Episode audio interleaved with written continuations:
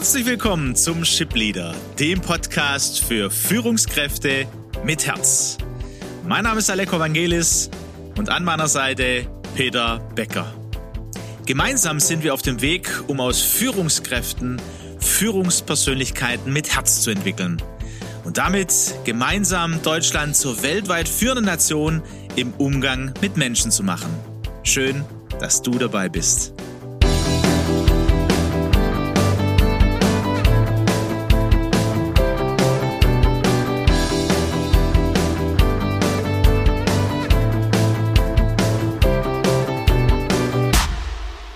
Peter, Kommunikation, das ist so, was sich die letzten Wochen bei uns entwickelt hat als Thema.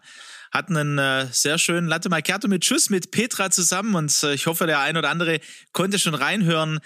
Von uns her absolute Empfehlung, auch Petra mit dabei zu haben, ähm, war, war richtig schön.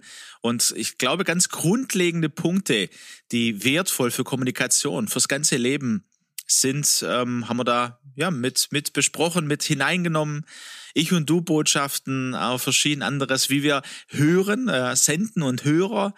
Und ich glaube, ähm, an der Stelle kann ich sagen, auch mittlerweile bei uns Schwaben sind wir ja ab 40 gescheit, können wir sagen, hey, fürs ganze Leben bis ins hohe Alter immer wieder wichtig. Auch die nonverbale Kommunikation haben wir ja nochmal hochgehoben, die ja mit weit über 50 Prozent, äh, Aleko, ja einen Anteil an der Kommunikation hat. Und ich denke, das war nochmal ein wichtiger Punkt. Ich habe gesehen, äh, ein Kommentar, der bei uns war, ich glaube 60 Prozent nonverbale 60 Kommunikation, ne? richtig, die, ja. die, äh, die, die ankommt die wahrgenommen wird. Von daher mm, ungemein wichtig, ne, zu sehen. Die dann also auch schnell ähm, diese, die, ähm, dieses Risiko birgt der Interpretation. Schon verlasse ich die wichtige Beziehungsebene und schon geht Kommunikation in die Hose.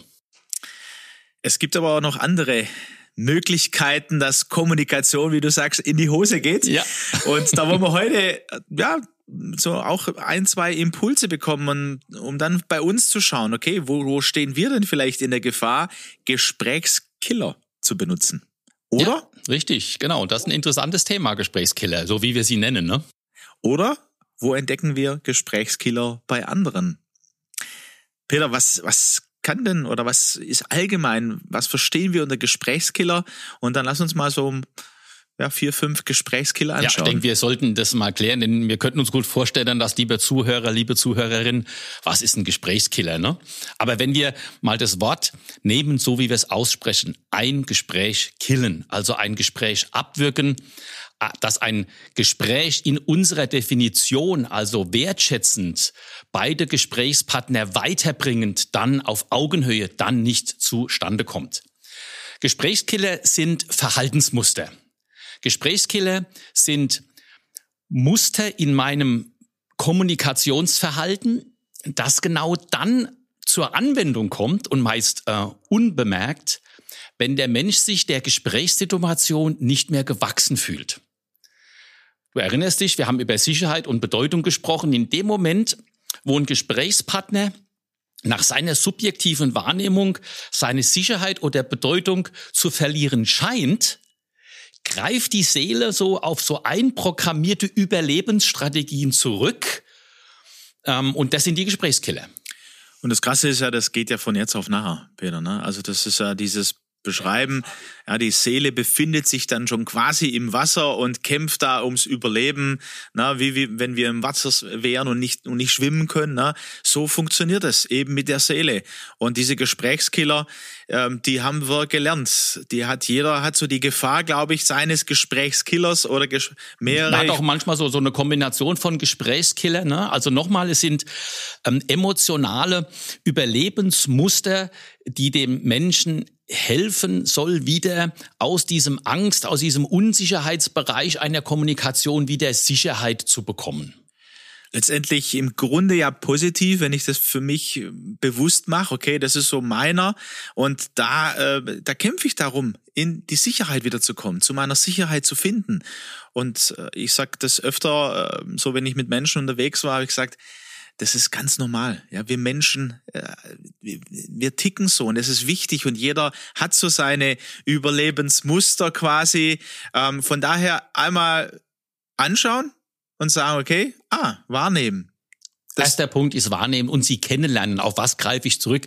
Und ein Muster, einen typischen Gesprächskiller bemerke ich jetzt Land auf, Land ab bei Menschen, die in dieser Corona-Krise in einer, in einer hohen empfundenen Unsicherheit leben. Ne? Und das ist das Intellektualisieren. Ja, dann wird äh, aus lauter Verzweiflung in Gesprächen versucht man dann auf einer intellektuellen, kognitiven Ebene die Studie zu zitieren oder jene Aussage eines Virologen, um, um, um damit eine, eine Sicherheit zu erzeugen im Gespräch mit sich selber, die es de facto ja eigentlich gar nicht gibt. Das ist so ein Gesprächskiller, dieses Intellektualisieren, weil ich emotional im, im Gespräch nicht zurechtkomme, weil ich nicht mehr weiß, wie ich meinem Gegenüber begegnen will, greife ich also jetzt auf, auf so ein Muster zurück. Das erinnert mich auch äh, an äh, unseren ersten Latte mit Schuss mit Björn Süfke, der Männerpsychologen, der vor allem von den Männern herkommt und sagt, da gibt's Externalisierungsmethoden, weil wir mit diesen Gefühlen, die da sind, ne, überfordert sind, beziehungsweise gar nicht wissen, wie mit umgehen. Und äh, dann wäre die eine intellektualisieren. Also wo, wo stehst du vielleicht in der Gefahr, so der Intellektualisierer zu sein? Wo nimmst du das wahr? Ähm, und ja, die Seele, die, die dann eben in diese Sicherheit wieder finden will. Der zweite Gesprächskiller, Peter. Ja, und zum Beispiel das Dirigieren. Ja, also jemand, in, in der Gesprächssituation, in der man sich jetzt hilflos, nicht gewachsen erlebt, jetzt zu sagen, also um, um, um was die, die Person jetzt machen soll. Ich kann vielleicht einfach mal ein Beispiel äh, auch nennen, Aleko, damit es klar wird. Also stell dir vor, ähm, da kommt jetzt eine, eine, ein Mitarbeiter, ähm, der jetzt im Homeoffice ist, der kommt jetzt auf eine Führungskraft zu und sagt beispielsweise, also, Herr Fröhlich, ich muss mit Ihnen reden. Also gestern im Projektstatus-Review für die neue Maschine hat der Projektleiter Herr Zamba auf meinen erneuten Hinweis, dass ich den Zeitplan nicht schaffe, wieder nicht reagiert. Und ich weiß, dass wir im Team eine extrem schlechte Stimmung haben. Ich kann nachts nicht mehr schlafen. Bitte helfen Sie mir. Jetzt ist die Führungskraft in dem Moment überfordert, kommt überhaupt nicht zurecht und sagt beispielsweise dirigierend, also Frau Unbekannt, jetzt hören Sie mir mal zu. Als erstes erstellen Sie eine genaue Analyse der Situation. Dabei sollten Sie abschätzen, wie risikoreich das Problem ist und sprechende Gegenmaßnahmen vorschlagen. Dann setzen wir uns zusammen und ich entscheide, ob und wann auf Herrn Samba zugegangen werden soll. Und die Schlafstörungen übrigens können Sie mit zehn Tropfen Baldrian aufgelöst in einem Kräutertee mühelos loswerden. Jetzt stell dir mal vor, wie hat sich jetzt diese Mitarbeiterin wohl gefühlt, ne, als diese Antwort vom Chef kam? Also ich würde sagen, nicht wirklich ernst genommen. Ne? Die, die Stimmung im Team ist schlecht. Sie kommt, sie hat eine große Not und bekommt hier ja dirigierend ne? Anweisungen und am Ende auch noch ähm, mit dem Baldrian äh, den, den Vorschlag. Genau. Äh, das, das, das ist ja dann schon, ne? Also da, da erlebt man sich nicht ernst genommen. Äh, interessant für mich ist, ne, beide Seiten, wenn ich dann verstanden habe, dass meine Führungskraft hier zum Beispiel ähm, erstmal überfordert ist mit der Situation, dann kann ich vielleicht da auch nochmal anders umgehen, also als die Frau, die dann oder die Mitarbeiterin, die auf den, die Führungskraft zugeht um dann nochmal zu sagen, ja, aber wissen Sie, mir geht's so und so, ich brauche jetzt, ne? Also auch hier, wie reif, wie emotional reif kann ich mit dieser Situation dann selber auch als Mitarbeiter umgehen? Und darum geht's ja, ne? Als Führungspersönlichkeit mit Herz äh, da zu wachsen. Und jetzt kann man noch mal kurz rekapitulieren, was wir im Latte gesagt haben über diese vier Ohren. Ne? Also auf welchem, äh, auf welchem Kanal hat die Mitarbeiterin gesendet? Sie hat einen Hilferuf ausgesendet, ne? Und äh, da war auch ein Appell drin. Und, der, und die Führungskraft hat rein auf der Sachebene gehört und hat jetzt praktisch im Prinzip gesagt, was sie machen soll. Ist ja eine große Stärke. Ne? Also wahrscheinlich kann diese Führungskraft in hochemotionalen Situationen auch tatsächlich mit sachlichen, aus seiner Kompetenz und Erfahrung kommenden Vorschlägen weiterhelfen. Also da verbirgt sich auch eine Stärke, aber wir nennen diese Stärke in diesem Fall dirigieren ähm, als Gesprächskiller, weil sie nicht die angemessene Antwort ist auf ähm, die Botschaft ähm, dieser Mitarbeiterin. Ganz wichtig auch das zu sehen. Ne? Also in, in allem äh, steckt ja da auch eine Stärke drin. Das meine ich auch damit, das ist normal. Also das Leben, ähm, das funktioniert quasi so. Richtig. Eine, eine andere, die ähm, ich glaube ich auch immer wieder ähm, erlebe, ist Bagatellisieren. Ne? Ja. Also auch hier ein gewisses nicht ernst nehmen. Ähm, in dem Beispiel wäre so, hey, regen Sie sich doch erstmal ab. Nach dem Regen ist bisher immer wieder die Sonne gekommen, ja morgen scheint die Sonne wieder, könnten wir so, es wird schon wieder. Und was die Schlafstörung angeht, haben das doch Menschen in ihrem Alter häufig. Also keine Sorge, wenn sie müde genug sind, schlafen sie doch irgendwann ein. Also was soll's. Genau, das ist das Bagatellisieren. Nicht wirklich erlebt sich die Mitarbeiterin ernst genommen, da wird verharmlost, da wird klein gemacht und die Mitarbeiterin bleibt in ihrer Verzweiflung allein. Also für uns nochmal zum ja, nachdenken, wo sind wir auch immer manchmal in der Gefahr. Das kann auch nur Einsatz sein, ne? zu bagatellisieren, ähm, weil man nicht weiß, wie gehe ich jetzt damit um, was soll ich da sagen. Es gibt ja verschiedene Situationen, äh, müssen nicht, nicht nur die Mitarbeiter sein, die auf mich zukommen, es kann auch im privaten Umfeld sein. Diagnostizieren wäre auch so ein Gesprächskiller. Ja, das ist natürlich auch immer etwas, was man mal beobachtet. Ne? Also äh, überlegen wir uns wieder, was die Frau Unbekannt, was sie gesagt hat. Wir hatten es erwähnt. Und jetzt äh, die Führungskraft. Ne? Anscheinend, liebe Frau Unbekannt, sind Sie wenig belastbar und können mit Problemen schlecht umgehen. Ich denke, es ist wirklich notwendig, sich einmal mit Ihrem Innenleben zu beschäftigen. Ich sehe gravierende Anzeichen einer massiven Überforderung, die zwangsläufig zu Schlafstörungen geführt hat. Na, herzlichen Glückwunsch, sage ich da. Herzlichen Glückwunsch für diese Diagnose, die jemand äh, einem so überbrät. Ne? Also was, was kann ich da noch machen? Wie, wie werde ich da aus dem Gespräch gehen? Werde ich da jemals wieder auf meine Führungskraft zugehen? Kaum, ne? Ich meine, sind natürlich jetzt extreme Beispiele, aber ich denke, ähm, das soll das nochmal verdeutlichen, ne? wie, wie wir dann auch umgehen in Situationen, in denen wir uns dann tatsächlich nicht mehr gewachsen erleben, statt zu sagen, hey, Frau Unbekannt, ähm, ich nehme wahr, das ist, äh, Sie brauchen Hilfe. Und, und damit muss ich jetzt selber erstmal klarkommen. Da kann ich jetzt gar nicht in der, bin gar nicht in der Lage, Ihnen sofort eine angemessene Antwort zu geben. Aber da denke ich nochmal drüber nach und wir, wir sprechen nochmal zu einem anderen Zeitpunkt. Und hier wieder ein sehr schönes Beispiel, Peter, was, was wir damit meinen, ne? emotional reif zu führen. Ja, wenn ich mir, mir da selber äh, auf die Schliche gekommen bin, das wahrnehmen, dass ich da dann ganz anders mit umgehen kann und dann tatsächlich der, Mit der Mitarbeiter sagt, im Moment weiß ich da selber noch nicht genau, wie mit umgehen. Wow, weil ich glaube, die Erwartung ist eher da, eine Führungskraft, die muss immer auch eine Lösung haben. Ja, äh, Das ist ja so die Kultur, die, die wir kennen. Aber da zu sagen, jetzt halt, das muss ich selber erst verarbeiten, da muss ich mir Gedanken machen, das muss ich, da muss ich eine Nacht drüber schlafen. Ähm, danke, dass, dass, dass Sie auf mich zukommen, ähm, mir das erzählen und äh, da auch ein, ein Wort äh, an die Mitarbeiterin, ne, was, was ihr gut und was wichtig und wertvoll für sie sein kann.